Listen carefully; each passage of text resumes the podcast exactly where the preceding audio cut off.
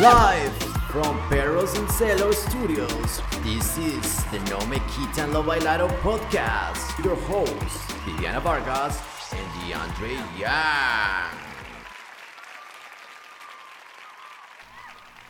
No, me quitan lo bailado.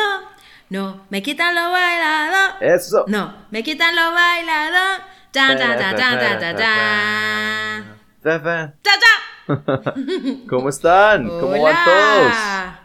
Buen día para todos. ¿Cómo estás, Pipi? todos? Para todas, para todex, para todos. Todes. Yo estoy muy bien. Por aquí recién vacunado en la casa. Hoy me vacunaron. No las Bacrin, pero las del coronavirus. Las Bacrim, Bacrim, le dicen Bacrim. ¿Y quién le pone el acento en la I? ¿Por qué no pueden ser No las sé, Bacrin? pero les dicen, porque suena como un poco como gringo.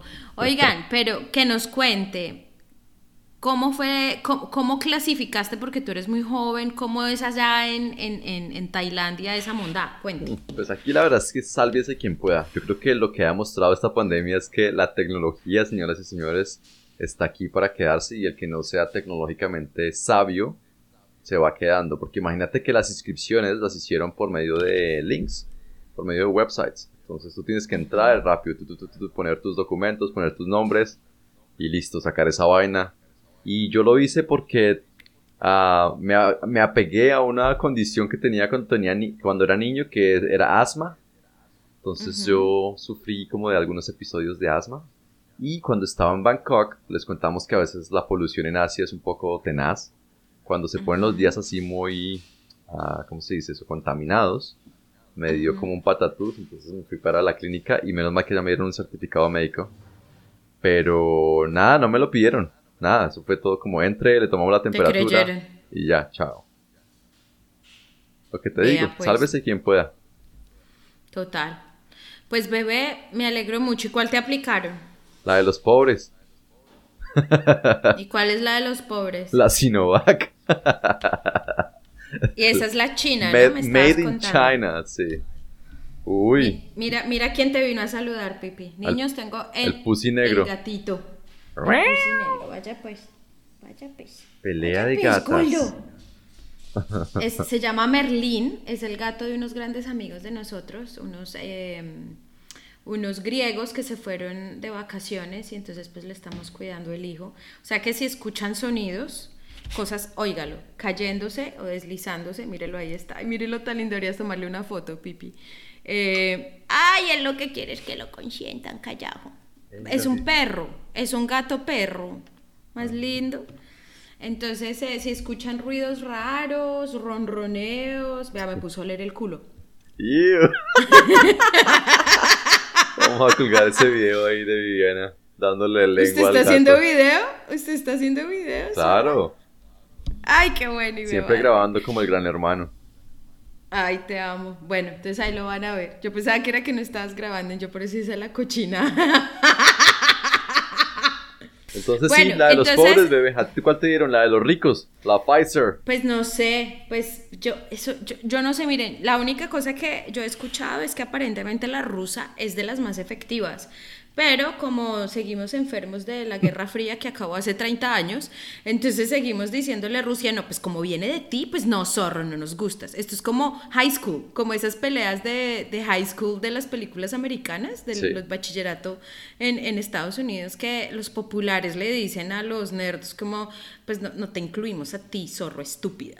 Entonces, eh, eh, literalmente le dijeron a los rusos, oigan pues, yo estaba viendo un video muy bueno eh, donde explicaban las mutaciones, porque aparecen nuevas strands, ¿cómo se dice strands en español? Las cepas. como nuevas cepas de- del, ¿cierto? Del virus. Entonces, estaban explicando muy científico el asunto. Perdonen si yo no soy científica y no me lo aprendí, pero básicamente estaban diciendo que entre más tiempo pase y la enfermedad pase de persona a persona, pues hay chances de que eh, ella, ella, él mismo como que empiece como a cambiar. ¿Sí? La manera en que la proteína está, porque aparentemente un virus es muy sencillito, eso es como un bichito muy sencillo, es una partícula ahí como muy, muy, muy sencillita, entonces como que pequeñas mutaciones en la manera en la cual como que se culea nuestra, nuestras células a, a, esos palitos que tiene el coronavirus, por eso se llama corona, porque tiene como unas unas, unas pullitas. Entonces, cuando esas pullitas se culean bien, con, con, con, con nuestras células, pues ahí es donde se desarrolla, ¿cierto? Entonces, eh, la cosa es que cuando esas pullitas cambian, pues cambia también, eh, eh, o sea, se crea la nueva cepa, pues.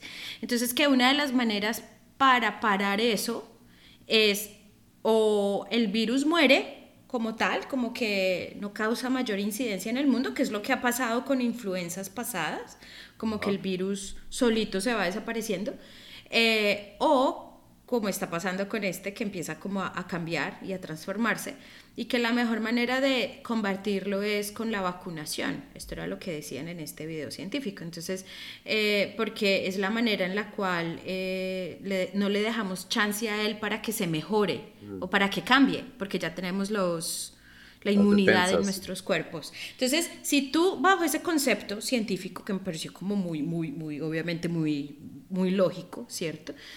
Y si ustedes tienen un país tan grande y tan poderoso y tan rico, porque aunque no lo quieran aceptar, eso es Rusia, que tiene la cantidad de vacunas disponibles para mandarlas al mundo y le dicen, de ti no, zorro mal parido.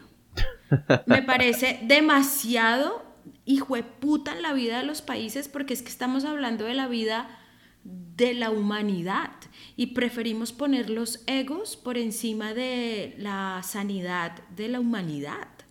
A mí me parece muy triste, Pipi, o sea, por Dios. Así que gente, aparentemente, ojo, porque no como nosotros estamos queriendo viajar, ahorita salimos en tres semanas otra vez de vacaciones. Hay países, yo revisando en todos los países como para ver para dónde pegábamos, hay países donde explícitamente, Pipi, dicen, se aceptan personas fully vaccinated, o sea, eh, con las dos dosis o con la única dosis de la Johnson y Johnson, o sea, totalmente, eh, ¿cómo se dice vaccinated? Vacunados. De las siguientes marcas. Y entonces aparece Sinovac, AstraZeneca, Pfizer, Johnson y Johnson, las que sean. Y la Sputnik, y ponen, en algunos países ponen vacuna no aceptada, la Putnik. Sputnik. Sputnik, la Putnik. La, Putin. La, Putin. sí, parce, eso no. Yo la verdad le tengo fe a los chinos, pues la verdad es que los chinos son los que están hoy Yo también. Ah, con el, con el rover en Mars, son los que están creando una estación espacial además, porque sabes que les tocó crear su propia estación espacial porque los a gringos no, quisieron compartirla, sí. No. Qué perros. Todo, aquí no me culeas tu cohete. están buscando hacer el quite a China por todo lado. Pero yo le eh. tengo fe, le tengo fe a China. Yo también, yo también. Y bueno, hablando de China. Que son una mierda, pero. De comunismo, hoy nos vamos a un país comunista que salió adelante también y que le dio en la jeta a los Estados Unidos, así no lo reconozcan se los llevó por delante en guerra. Esto es Vietnam. Bienvenidos. Good morning, Vietnam. ¿Tú te acuerdas? ¿Tú te veías cuando chiquito la misión del deber? Pues puta, a mí esa canción me encanta, la de los, la de los Rolling Stones. ¿Sabes cuál, es? No. Ay, parce, espera, ahí la busco. Ay, la hubiera listado. Ay, marica, yo porque no pienso así como, como usted que piensa siempre en los beneficios de todo. Ah. Espérate, verás. Lo que pasa es que tú eres muy chiquito, bebé. No, ya la encontré. Tú eres muy chiquito y quizás no te acuerdas de esto. Para los que tienen 40 y más, escuchen esto. Ah.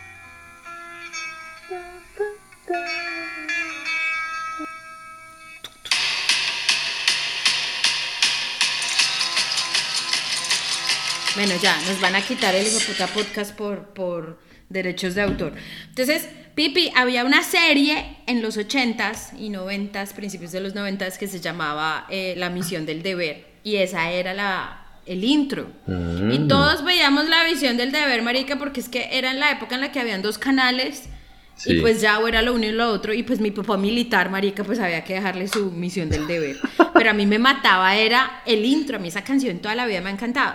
Entonces, obviamente la misión del deber es una, es una mm, serie creada en Estados Unidos, así que cuentan la historia basada desde el punto de vista americano. Entonces, por eso Pipi decía, aunque ellos no lo quieran aceptar, marica, cáguense que de las humillaciones más grandes que ha habido para Estados Unidos fue hecha por los vietnamitas, porque es que los vietnamitas, marica, son jodidos, ellos no son chéveres en sentido de cuando uno va allá no es que a uno lo abracen y le sonrían y sean así muy calurosos y muy como o en Tailandia o en Camboya, no, a ti no te pareció que el camboyano es como buenas que necesita, dígame ya, en seco, ¿no te pasó?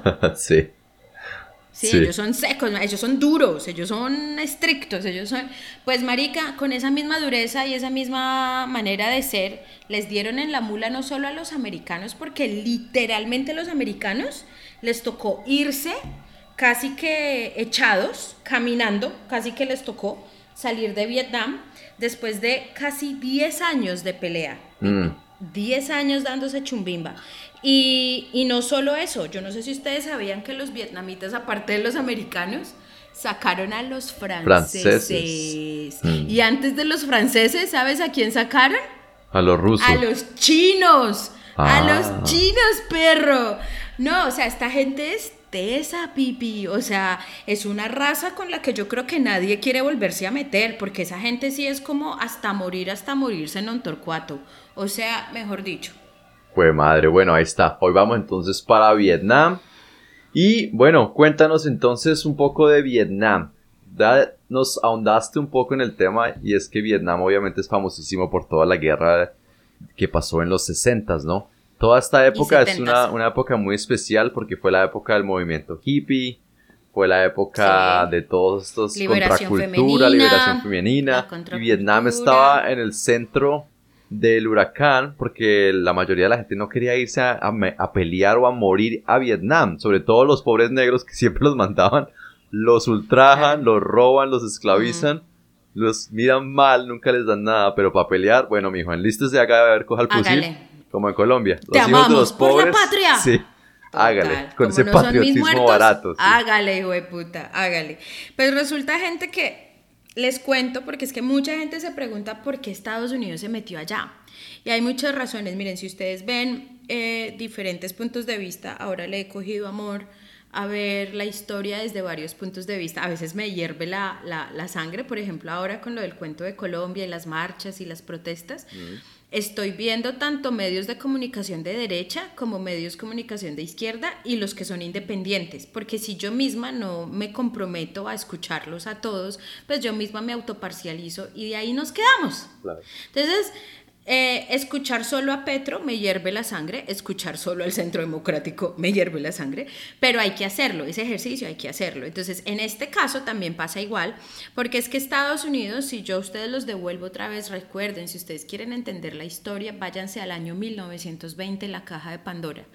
Termina la Primera Guerra Mundial y obviamente cuando se empiezan a repartir la torta eh, entre los países ganadores, los aliados, eh, obviamente...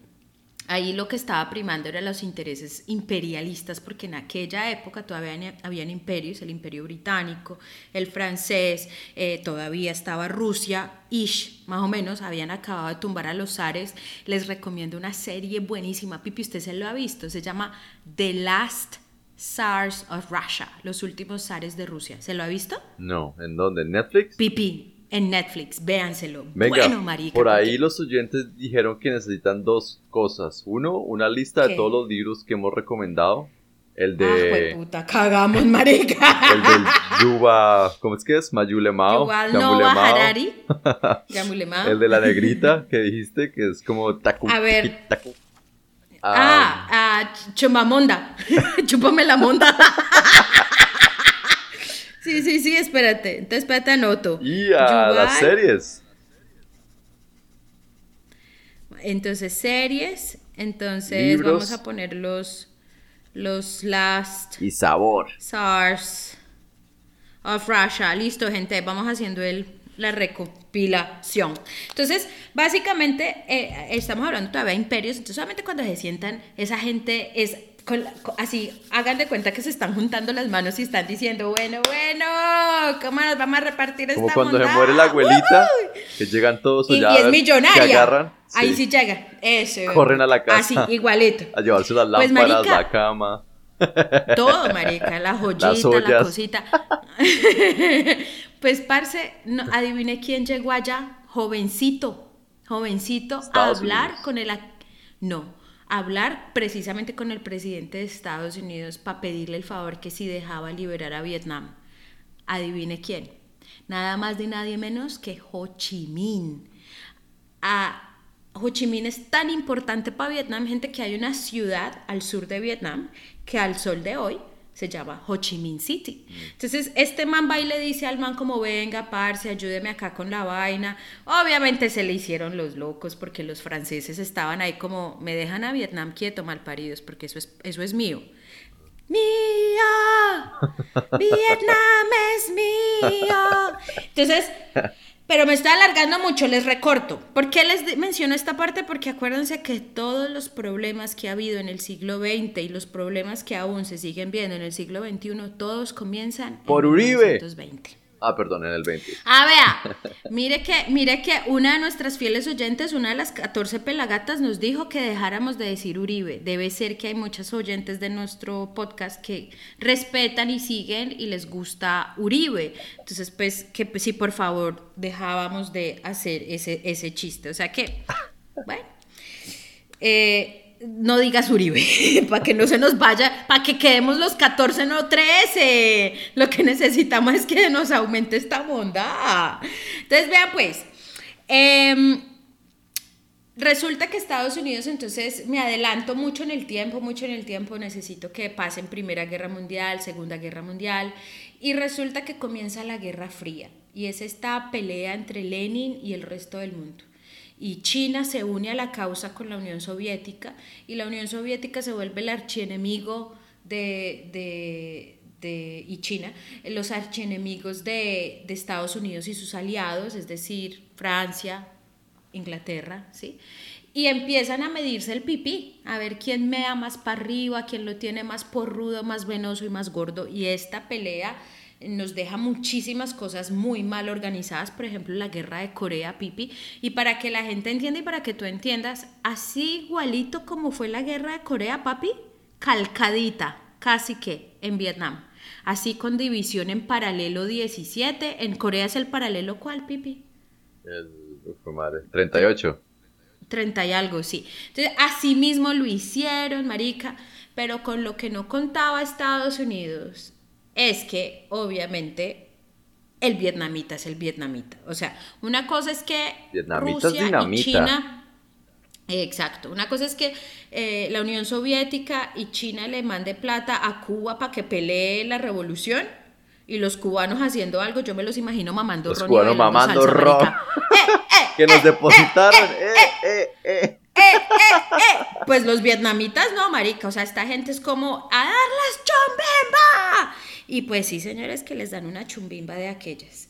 Parce, con decirles que esta guerra es tan loca, marica, que al final de los 10 años no solo deja casi 60 mil muertos solo americanos, deja más de 250 mil muertos del Vietnam del Norte.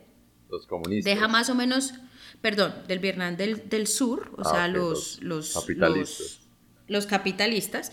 Deja un millón de muertos de Vietnam, Vietnam del Norte, o sea, los comunistas. Pero lo peor todo, de todo, de todo, es dos millones de civiles mueren en esta guerra, más las personas que mueren en Laos, más las personas que mueren en Camboya. Y recuerden que en Camboya mueren más o menos dos millones de personas en el genocidio camboyano con Pol Pot. Entonces, gente... Sí, señor, refiéranse al capítulo de Camboya. Entonces, murió un cojonal de gente, marica. Eh, muere eh, por, esta época es cuando está eh, John F. Kennedy, el presidente quizás más famoso de, sí. Marica, por esta época se llega, se llega a la luna, pipi. O sea, en este punto de la Guerra Fría es como el punto más alto en lo que llega la Guerra Fría. Y Y la cosa es que luego, yo no sé si ustedes han visto una película muy buena, Marica, creo que es con Meryl Streep. Eh, ¿Bajos instintos? Creo, no, Washington, el Washington ah. Post, ah, creo que se llama. Que la de bajos instintos es buena. Cuando descruza la pierna ahí, queda como... Pues es que resulta que años después, sí, o sea, los hippies lo decían, los hippies decían, esta guerra no tiene sentido, hace el amor y no la guerra. Y obviamente la gente, como ahora, como la gente de bien, entre comillas, dicen, esos vándalos, esos, así igualito, marica, es que la historia se repite, huevón, eso es igualito, es calcadito. Entonces, marica, no se revelan unos papeles eh, en, Washington, en el Washington Post, de ahí la, historia pues que les estoy eh, contando, que se llaman el, el, escándalo de Watergate. ¿Tú alguna vez escuchaste de eso? Eso no sé qué. Filtran, filtran unos papeles como del Pentagón, del Pentágono. Ajá. Y marica, cáguense que aquí muestran los realmente, las, las... Transparentemente, sí, las, las intenciones reales detrás de la guerra. Se las leo para que se peguen un puto tiro en, en una pierna. Ojo pues. Dice así, las intenciones de Estados Unidos, esto es traducido al papel que yo vi, ¿no?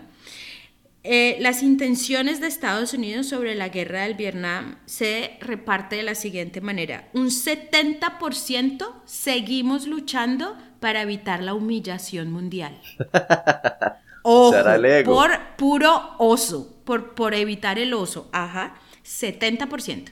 Un 20% para mantener a los vietnamitas del sur y, y los territorios adyacentes libres del comunismo y su influencia porque ellos tenían un término que, que, marica que lo usaron y lo usaron, así como así como utilizan en los mismos comentarios el terrorismo, el terrorismo, así mismo, ellos utilizaban el eso, el efecto dominó. El efecto dominó era el miedo que le habían metido a la gente diciéndole que si un país caía en el comunismo, el resto de países iban a empezar a caer detrás.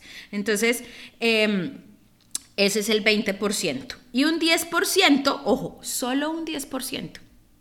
Permitir a las personas del sur de Vietnam, en este caso, porque acuérdate que Estados Unidos apoyaba el sur de Vietnam, a tener una mejor vida y experimentar lo que es la libertad. Como si la gente que vive de fuera de Estados Unidos no tiene ni puta idea qué significa ser libre. Si se dieron cuenta, 70% evitar humillación, 20% mantener a los países libres del comunismo y un 10% que la, la, gente sea feliz. Hágame el favor, el hijo de puta escándalo. ¿Cómo sería escándalo, Pipi? Adivine qué pasó. Mataron a John Nixon. No, no, John F. ya se había muerto hace rato. Se cae Nixon. Le toca esa noche o al otro día, marica, decir buenas en televisión nacional y el mundo mirándolo entero, renunció a ser el presidente de los Estados Unidos. Yo no sé si ustedes sabían eso, pero eso pasó no hace mucho, gente. Entonces, pues, más o menos, ya entonces ya sale lo del Watergate, este, esta, este, esta, esta bomba sale a la luz y obviamente no les queda otra sino empaquen sus cositas y váyanse, marica, y todos los vietnamitas chao, hijo de putas, porque les dejaron destruido Vietnam. Vietnam no solo tiene millonísimas y millonésimas y millones más de, eh, de, de, minas antipersonas, sino que a ellos los bombardearon con el agente naranja y con, ¿cómo es que se llama este otro pipí? El napalm. Y, y, de ahí sale esa foto famosa, Pipi. De la niña corriendo. De esa niña corriendo totalmente quemada de napalm, desnuda, corriendo con un dolor, imagínense el ardor, ¿sí? Eh, de, esa misma guerra sale, yo no sé si tú has visto a este, este video o, este, o estas fotos de este em, monje budista ah, que se, le, se echó gasolina, encima y se encendió. Mm. Y se incendió. Y no solo eso, no es uno. Él se incendia, se muere incinerado y, dicen palabras como soy un mártir. Y llega el siguiente eh, monje y hace lo mismo. Dice las mismas palabras el siguiente.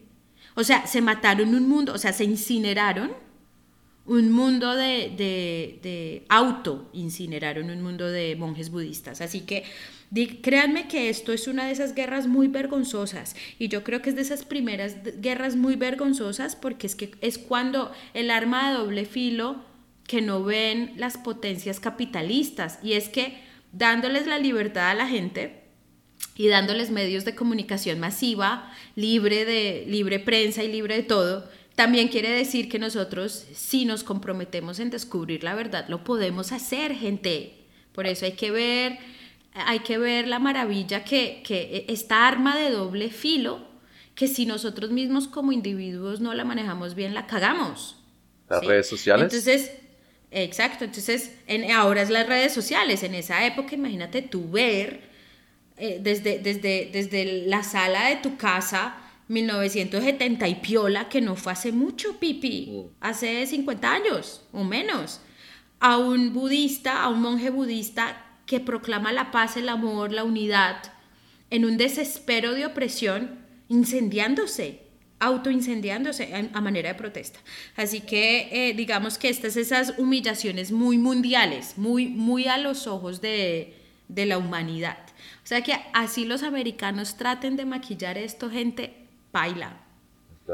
Baila, gente. Y bueno, ahí empieza la historia de Vietnam porque una vez acaba la guerra, pues obviamente ellos empiezan a reconstruir su país y uh, ustedes saben que después de cualquier guerra, pues el periodo de reconstrucción trae una bonanza económica gigante. Entonces Vietnam experimenta eso uh, hacia los 90, creo que era considerado uno de esos tigres asiáticos, ¿no? Los michis asiáticos. Pues yo, no, creo que yo no creo que Vietnam, porque que yo me acuerdo los los tigres asiáticos era Taiwán, Hong Kong, Singapur, Kuala Lumpur.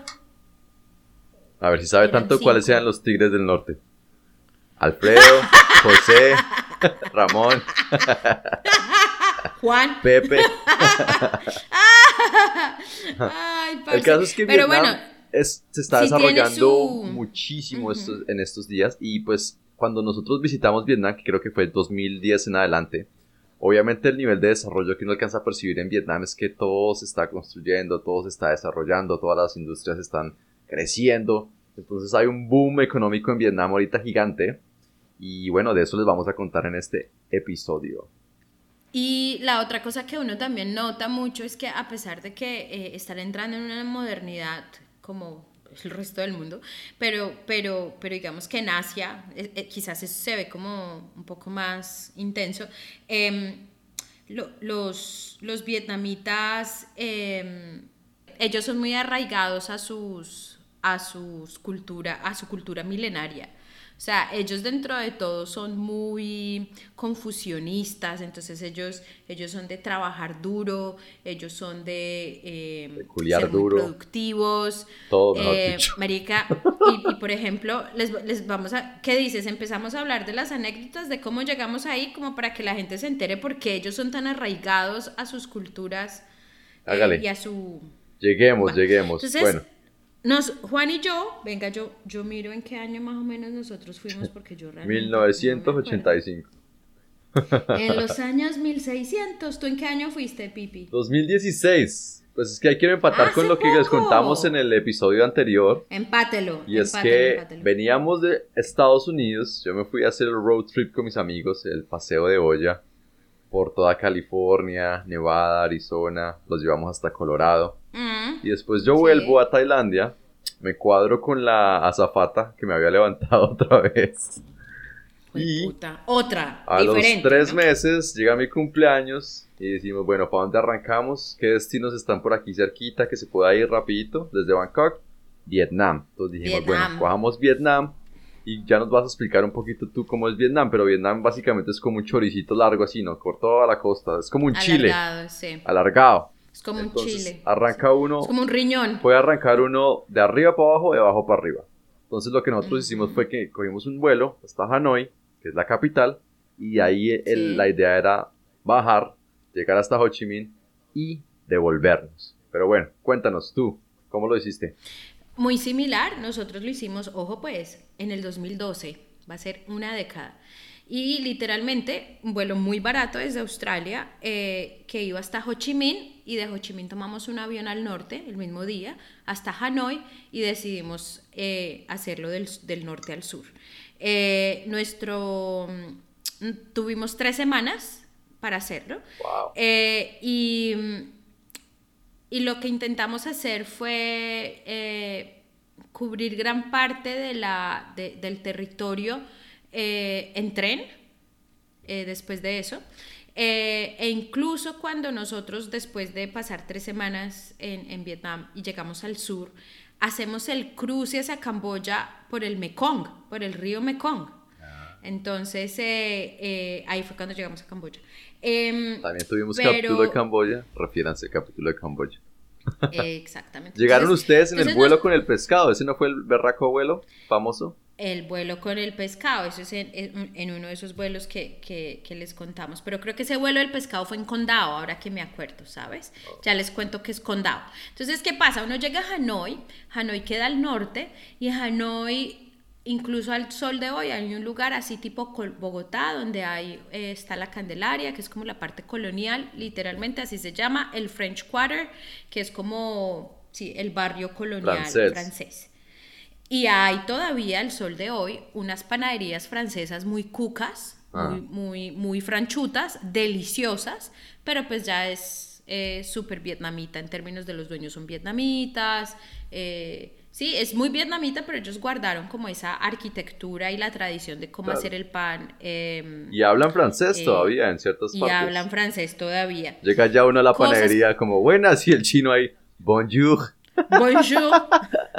¿Cómo te y a uno se le raya el cerebro como, perdón. Voulez-vous coucher avec bonjour, moi? Bonjour, buenas, me da un yogur, digo un yogur, un bonjour. ah, la cosa es que cuando ustedes están en, en Hanoi, eh, nosotros, miren, eh, cuando nosotros fuimos a planear este viaje, yo me acuerdo que yo trabajaba para una empresa muy bacana que yo ya les he contado, que se llama World Challenge. OnlyFans. Y nosotros, OnlyFans.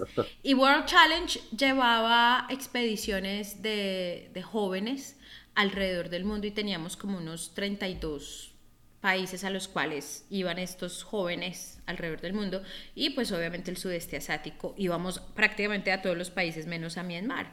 Entonces lo que sucedía era que en mi oficina había una gente súper viajada, o sea, les cuento así como los escritores del Lonely Planet. Es ese tipo de personas los que trabajaban para, para World Challenge. Y son personas que los mandaban a hacer las rutas a pie y, y, y, literalmente ir a conocer dónde están los posibles lugares para caminar, para comer, para dormir, para que los niños no se fueran a matar, a intoxicar, a no sé qué, en fin. Porque es que una cosa es que se muera uno de adulto, pero si a uno se le muere un chinito de 15 años, mire a ver cuánto le duele la empresa, ¿no? Entonces, la cosa es que yo me siento a, a planear este viaje con este equipo. El man se llamaba Dave Simpson y el otro man se llamaba Oli. Y los dos maricas se sentaron conmigo me acuerdo que me dijeron, Vivi, si, si nos haces empanadas y comida colombiana, llegamos a si te dejas hacer la empanadita. pero ¿cuál es la empanadita? Pues la misma cucharita, pero con toda la carne adentro, mi amor. ¡Uy, qué rico! Además es doble, una por delante y otra por detrás. Ay, venga. Sí, este hijo de puta tan cochino. Ya vi que todas voltearon el ojo conmigo, ¿cierto, muchachas? Díganle a Pipi. Bueno, la cosa es que es una chiva porque este. No, este, no les gusta este la panadita, no les gusta Oribe, no les gusta ni mierda. Oigan, llegan este par de ingleses a la casa con un hijo de puta mapa gigante, gigante. O sea, era un hijo de puta afiche enorme, como de un metro veinte por un metro. Y empezamos a planear. ¿Ustedes se imaginan cómo nos quedó a nosotros ese itinerario, marica? La verga, la verga herida. Entonces el man, obviamente, esto lo aprendimos con Juan esa vez, es que para la gente de primer mundo, ver la cochinada, ver la locura, ver, ver el desorden, el tráfico, eh, la gritería, la cosa, para ellos es emocionante, porque es que ellos viven sobre todo en, en, en, en England donde la gente es como a la carachas, ¿sí? Ellos son los alacarachas del mundo y nunca llegan tarde y nunca se irrespetan y son súper diplomáticos. Y usted baja a Hanoi, marica, pues eso es como, ¡wow! Se puede cruzar todo tipo de fronteras en términos de comunicación, de, de, cómo uno actúa como humano, de cómo se mueve, de cómo come, de cómo, de todo.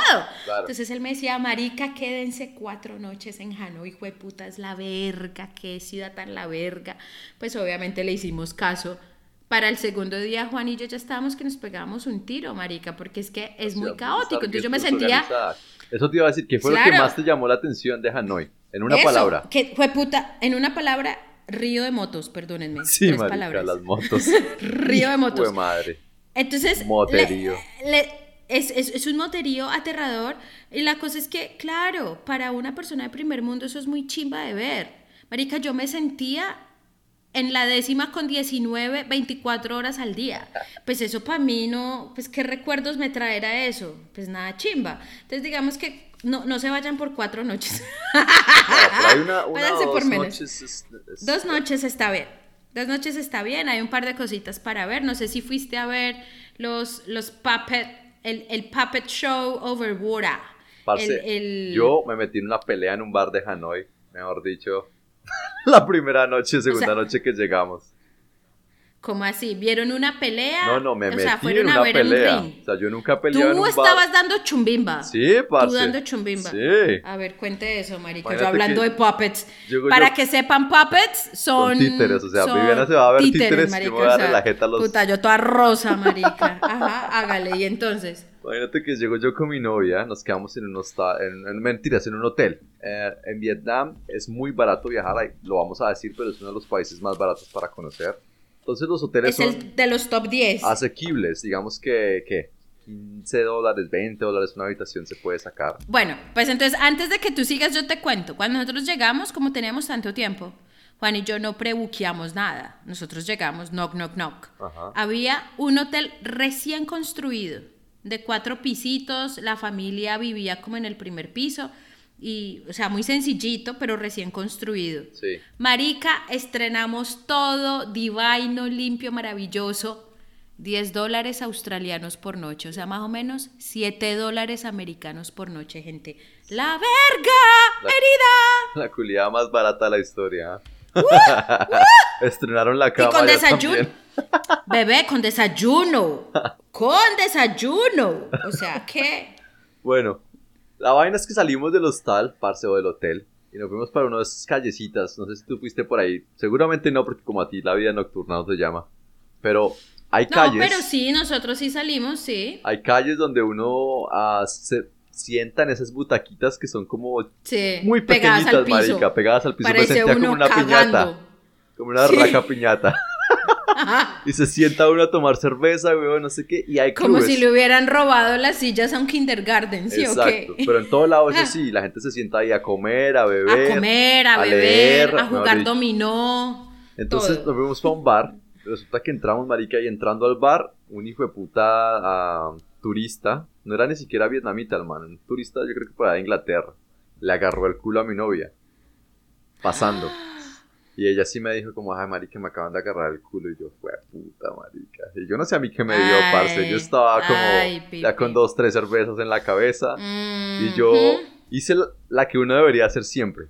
Yo me acerqué al man y sin mediar palabra le metí su coñazo.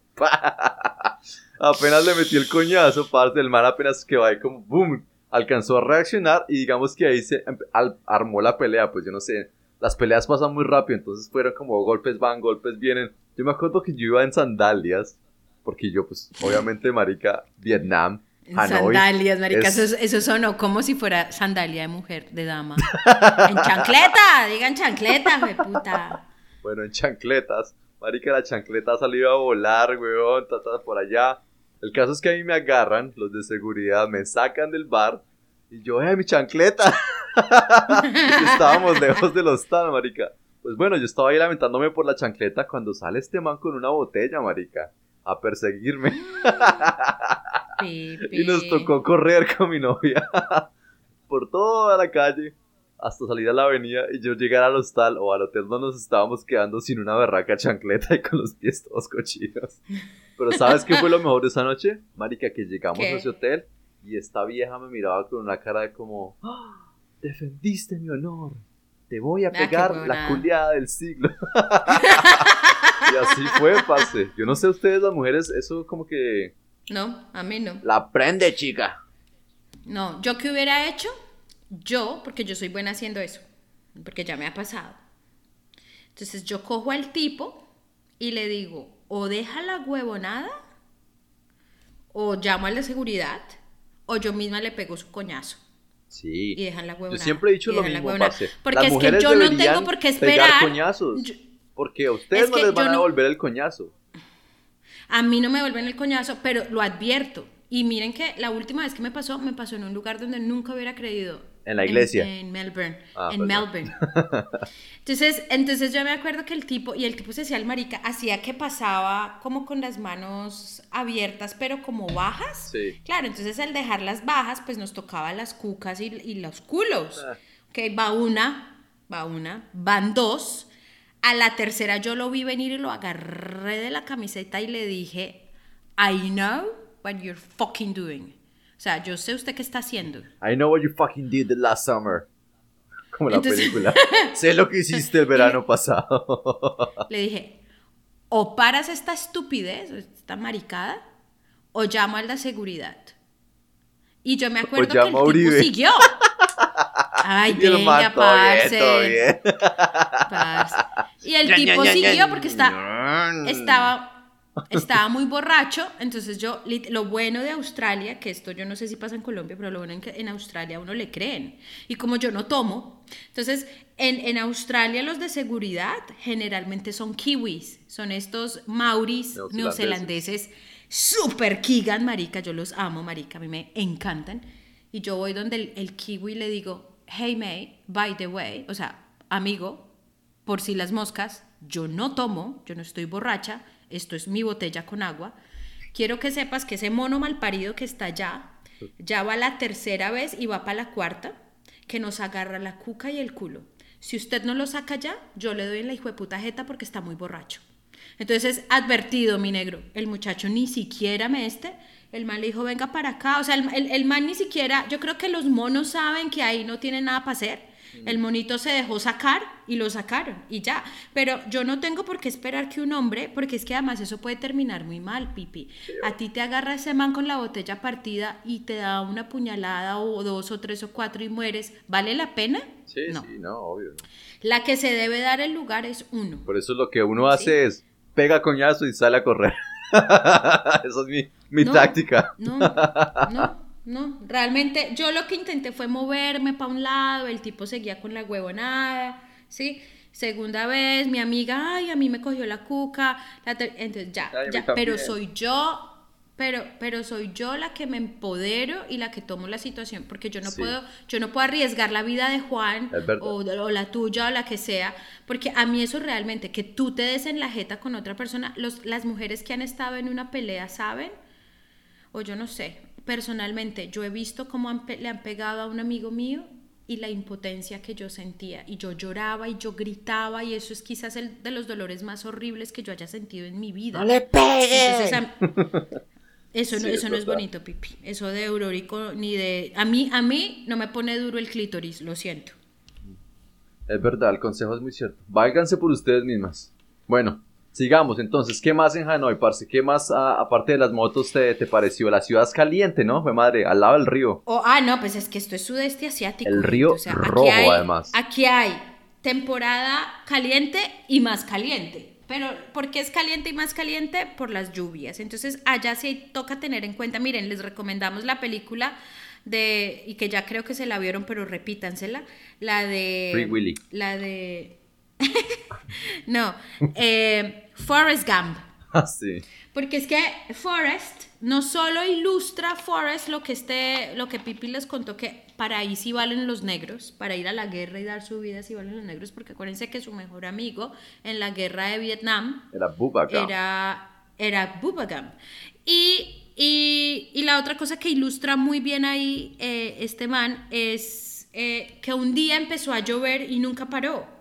El monzón en el sudeste asiático y en India es una llovedera constante todos los días por meses.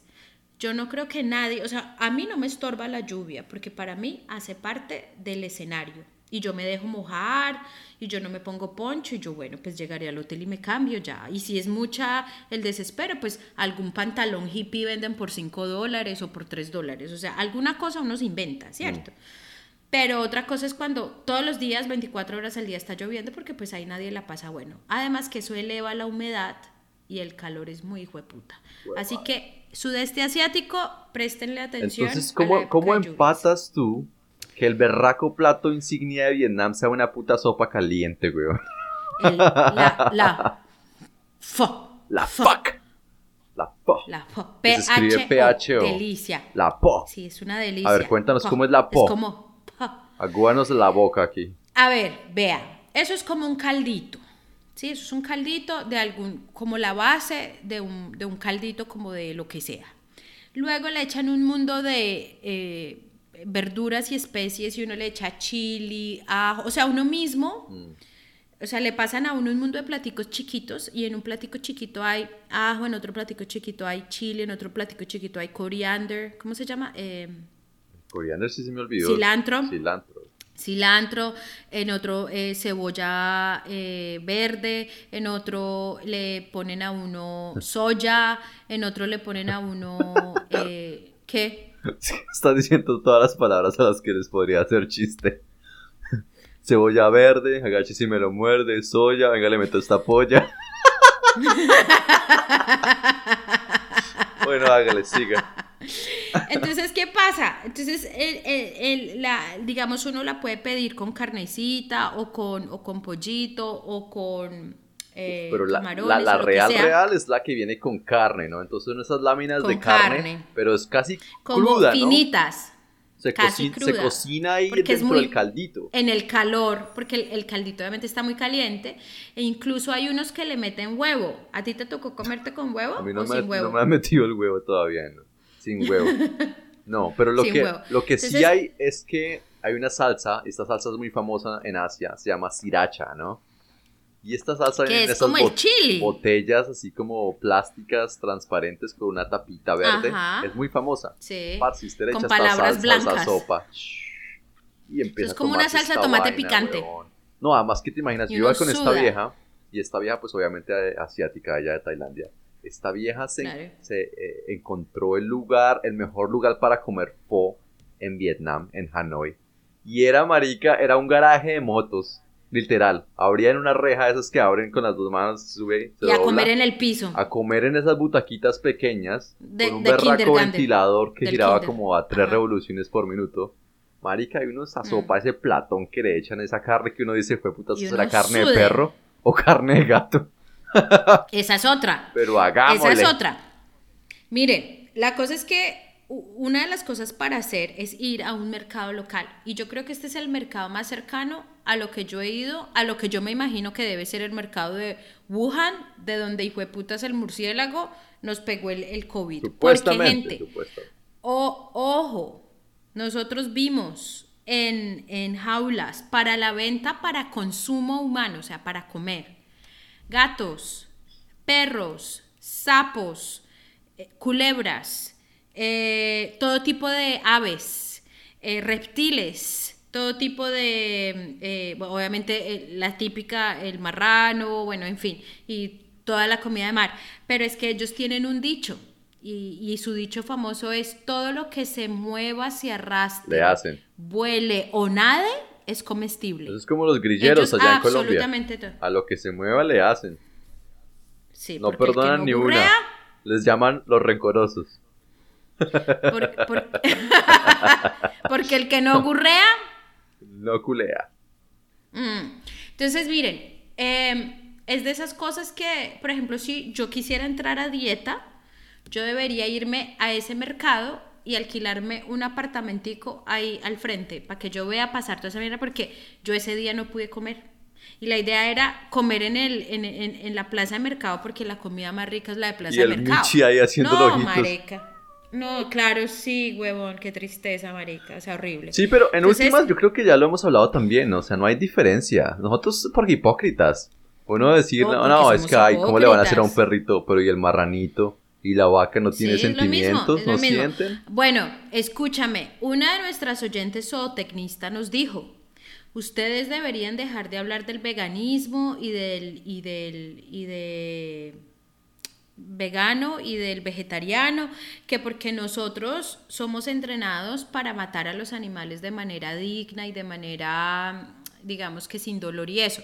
De acuerdo, o sea, de acuerdo que ahora las prácticas se supone que son mejores y la cosa, pero yo creo que nosotros, o yo personalmente me refiero, es que nosotros estamos predando la naturaleza de la tierra en una manera donde estamos destruyendo ecosistemas enteros y barriendo especies y extinguiendo de cuánta cosa. Entonces, a eso es lo que yo me refiero. Si nosotros eh, limitáramos el consumo de carne animal, la que sea, eh, de seguramente nosotros estuviéramos contribuyendo grandemente a que los Sí, además que es que nosotros estamos hablando desde aquí de, de posiciones vanguardistas y progresistas y en últimas esto es lo que va a pasar. Les hemos contado de compañías que están ah, creciendo la carne en laboratorios y gente que está invirtiendo plata en esto. Bill Gates está invirtiendo en, en esta vaina. Entonces esto se va a Y tomar el mundo. está- o sea, es el, que es ustedes digan, no, que de- sí, que lo hacemos así, no nos importa realmente porque en últimas no debería importarle a nadie porque en dos o tres generaciones nadie va a comer carne de vaca más,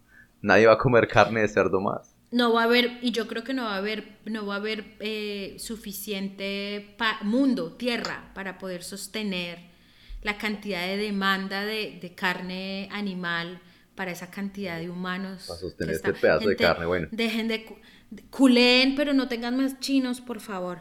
Sigamos, entonces, Hanoi. Hanoi, vayan a... A, a- A los museos. a- a los museos, vayan. Ay, marica, uno puede ir a ver a, a Ho Chi Minh allá Al mausoleo. embalsamado. Sí, sí, señora. ¿Fuiste? Y, y así con los, con los bigotes todos tiesos. Nosotros fuimos y resulta que el único día que cierran la semana era ese y no pudimos ir. Pero vimos las fotos, vimos las fotos de unos amigos que hicimos y literalmente el man, porque uno no puede tomar fotos, ¿no? Sí, no, pues es yo tomaron fui. fotos. Déjame te cuento la experiencia, parce. Es una vaina Dale. surrealista, Surreal. ¿no? Porque este, este líder, ¿no? Que ya Viviana les contó que fue como el que liberó a Vietnam y el que lideró la guerra en gran parte también. El man se muere, lo embalsaman y lo ponen en un monumento así tipo de esas casitas griegas, ¿cómo se llaman Urna. esas cosas? Bueno, sí, la una Como en un mausoleo. Pero está en un berraco edificio gigante de mármol, entonces uno va allá, hace la cola y todos los soldados están ahí, mejor dicho, pendientes. Y uno mueve esa cola, o sea, se va moviendo la cola y la cola entra, va alrededor de la sala, pero siempre en movimiento. Uno no puede quedarse ahí como a verlo, como, ay, véalo cómo quedó, todo tranquilo. No. Ay, No. mírenle, mírenle el moco. Sí. No, usted va rápido, pasa alrededor del mausoleo, lo mira y el, sí, el man está ahí. Yo no sé qué es esa cosa comunista que tienen esos países, pero sabes que hay mausoleo de Mao en China, hay mausoleo Sí. de Lenin en Rusia y De está el de Ho. Chi Minh. Y Y, no sé si está el de Castro de pronto en Cuba. De más que sí, marica, debe estar el de, el de, ¿cómo se llama? El del Chávez Pero me parece también. muy bacano porque es como, vea, esto es real, parce. Este man existió, vivió, hizo esto, es real. No es como, está en un libro, créanlo. A mí me vale verga, marica. Uno se muere y es. Les cuento una historia personal. Imagínense que el día que. eh, yo creo que yo les conté a ustedes, perdónenme si repito, pero mi abuelita un día no se levantó de la cama y la abuelita, entonces, pues yo viajo desde el sudeste asiático a ayudar a cuidarla en sus últimos días. Y ella duró un mes muriendo. Y la abuelita el día, el día que muere, muere, sí, chin. Y resulta que mi hermano, mi papá y mi mamá se van a la funeraria a como arreglar los papeles y la monda. Total me quedo yo sola con mi abuelita muerta y, y esperando a que la funeraria, cuando mi mamá, mi papá y el gordo adelantaran el proceso, pues que yo estuviera en la casa para entregar el cuerpo. Yo a mi abuelita ese día la había acabado de bañar, le había aplicado aceites, le había dejado divina, le habíamos puesto su, pues no sabíamos que iba a morir, pero o, pues presentíamos, pero uno nunca prepara un cuerpo de esa manera porque dice, ay, como te vas a morir abuelita, te va a bajar divina. No. Entonces, la cosa es que le pusimos su... Sí, obvio. Bibi, bebé, yo le puse su cachetina, decía ella, yo le puse ruborcito, la peiné, le eché sus cremitas, mis cremas humectantes, yo se las eché a ella, toda la cosa. La cosa es que, bueno, entonces eh, le pusimos una pijamita bordada muy bonita cuando me dice el señor, porque yo ya le había dicho a mi mamá, y le había dicho a mi abuelita moribunda, abuelita fresca, tú muérete en la inmunda, no te preocupes, que yo no voy a dejar que te vean. Yo voy a sellar tu ataúd para que nadie te vea. Y yo me acuerdo que mi abuelita me hacía como, ay, mi hija, gracias. O sea, ya no me hablaba, pero ya como que le daba tranquilidad saber eso, que no la iban a novelear muerta. No, no, no, no, porque la abuelita decía eso. Decía, ay, la gente sí es novelera, ¿no? Ay, y uno bien feo ahí muerto y tieso. Entonces, pues sí, entonces yo le decía esas cosas también de risa y para que ella viera la normalidad en la muerte, para que no le tuviera tanto miedo. La cosa es que efectivamente yo les había dicho y mi, hermano y mi mamá fueron muy explícitos con los de la funeraria que ni se les ocurriera dejar ese ataúd, abierto. ataúd con D. Entonces, resulta que ataúd. Entonces resulta que el señor llega y me... ataúd. El, señor llega y me dice, ¿y con qué ropa quiere que la entierren? Y yo, marica, pero te la acabo de entregar divina. O sea, mírala hidratada, masajeada, peinada, maquillada. Hello, déjala así. O sea, su, su pijamita bordada de Cartago divina ¿tú qué hijo de putas me estás hablando? Y yo, no, así, igual no la vamos a mostrar, o sea, nosotros no, la abuelita va a estar cerradita en su cajoncito. Y el señor como que, ah, bueno, chao, hasta luego, y se llevó a la abuelita Marica, mi mamá en algún momento como que algo le hizo, ella los días me dice como, ay, mija, yo tan boba, uno en medio de esa cosa y, y del cuento del funeral, uno como que le cruzan los cables, mi mamá se ha pegado una hijo de puta ofendida, pipi, que te cagas. ¿Usted cómo fue a mandar a mi mamá en una, en una pijama? Ella con lo pinchada que era. Y, y yo, mamá, pero es que era pinchada, ahí ya no está mi abuelita la abuelita, su alma, su esencia, lo que era la abuelita, esa abuelita ya no está ahí. Pipi, yo tengo fotos de la abuelita el mismo día que muere. Antes de morir y después de morir, el cuerpo cambia, Pipi. Sí, pasa. El, semblante, uh. El semblante se ve vacío, es extraño, es de explicar. Entonces yo le decía a mi mamá, igual, él, no íbamos a mostrarla a usted porque se está, pues mi mamá cogió ropa y se fue hasta la funeraria y mandó a que le cambiaran y le quitaran la pijama. Y yo creo que mi mamá en algún punto dijo, ay, marica, creo que sí, creo que me exageré y creo que nada que ver porque a la abuelita igual nadie la vio, luego la cremamos, o sea, nada que ver. Entonces, si tú a mí me preguntas, tú dices, eso es muy chévere, mire, si fue real, no sé qué, no. No, Pipi, es más, yo me muero hoy y mis papás saben, no gasten plata, ni aliento, ni en nada de repatrien el cuerpo, hagámosle un entierro cristiano. Con los tigres del norte tocando. Sí, pues puta, en Colombia que entierran gente con mariachis, no, marica, le cuento otra historia, marica, me estoy yendo en las historias. Escucha pues, resulta que yo nunca, o sea, a veces en muy pocas ocasiones, porque como a nosotros en esa universidad nos daban unas putas clases por allá hasta tan tarde, a veces no pasaban los buses que me dejaban cerca a la casa, sino que me dejaban en la 30 y a mí de la 30 me tocaba caminar hacia el Museo de los Niños donde quedaba la casa de mis papás, donde queda la casa de mis papás. Eso es una caminata heavy. La cosa es que, bueno, yo un día estaba caminando desde la 30, ti, ti, ti, ti, cuando mi mamá y su mejor amiga le decimos la Marination, la Marination caminando con mi mamá y las veo yo con la camándula en la mano y con la ojo, porque mi mamá desde chiqui, eso es muy paisa, uno le reza a las almas del purgatorio y tenían en la mano no solo el rosario, sino la, la novena de las almas del purgatorio. Y mi mamá me dice, ay, mi hija, la mandó Dios. ¿Y por qué? Pues porque vamos allá a la 30 con 68, donde está este, este, este eh, cementerio ah. tétrico, ¿no? Ese cementerio tétrico sobre la 30. Eh, a rezarle a las almas del purgatorio y a este par de huevas se nos quedaron las gafas, entonces usted va a hacer nuestros ojos. Y luego nos vamos en un taxi las tres a la casa, que nos cobra la mínima. Y yo, bueno, dale, pues me voy con este par de cuchas mariconas. A leerles la hijueputa eh, novena de las almas del purgatorio. Y esa novena es escabrosa, pipi. Y en ese hijo usted ahí, o sea, hágame el favor, el día que vaya a Bogotá, vaya a ese cementerio para que usted vea lo que yo, lo que yo le estoy intentando transmitir. Ah, monda es tétrica, marica. O sea, donde entierran personas en, como en, hue- en, en huecos tipo como pigeonholes, como Sí. en, en cuadrícula, esa, esa vaina es tétrica. La cosa es que llego yo, marica, y yo leyéndoles almas del purgatorio, quien las pudiera aliviar, que Dios las saque de penas y las lleve a descansar, amén. Eh, dale, Señor, el descanso eterno, brilla por allá la luz perpetua. O sea, yo leyéndoles toda esta huevonada.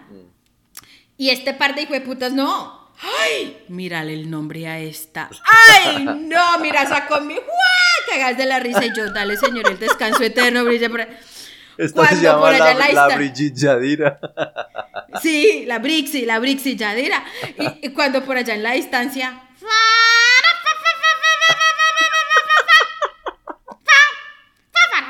Murió el traqueto del barrio, marica. No, marica, ¿qué? Y mi mamá me interrumpieron y me dijeron, camine a novelerear el mariachi.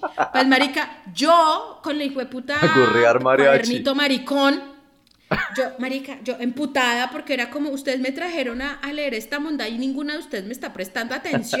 Pues, marica, se reían porque obviamente tú sabes que hay gente que siente el dolor diferente, ¿no? Y hay gente que cree que hay que gritar y llorar para realmente socialmente mostrar que a mí me duele que se me murió el que se murió. El mozo. Pues sí. esta gente lloraba, se tiraban al piso. Mi mamá y la mejor amiga, ay, mírala. Ay, se tiró, mírala. Ay, ay, mira. No, marica, o sea, eso se convirtió en un show. Y no, pero uno les preguntaba, no, nosotras nos fuimos a rezar la novena. Ay, porque le estamos prometiendo a las almas del purgatorio que nos hagan un milagro. Y uno luego les pregunta, ¿les hicieron el milagro? Claro, ellas nunca fallan. ¡Mierda! Usted ni siquiera rezó con juicio. Ay, parce. Ya. Bueno, esa es la historia. dejémoslo aquí. Volvamos a Vietnam. Y volvemos a Vietnam. Nuestro próximo episodio de No me quitan lo bailado Vietnam, parte número 2. Dos. Y gracias, doña Ida, por ser una mamá tan locancia. Mi mamá nos está escuchando, marica. Estuvo buena la rezada. ¿Qué capítulo va? Bueno. Bueno, doña Ida, Dios la bendiga. Brille para ella la luz perpetua. Amén. ¡Chao, gente!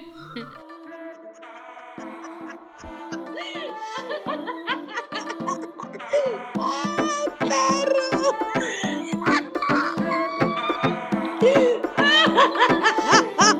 que afine mal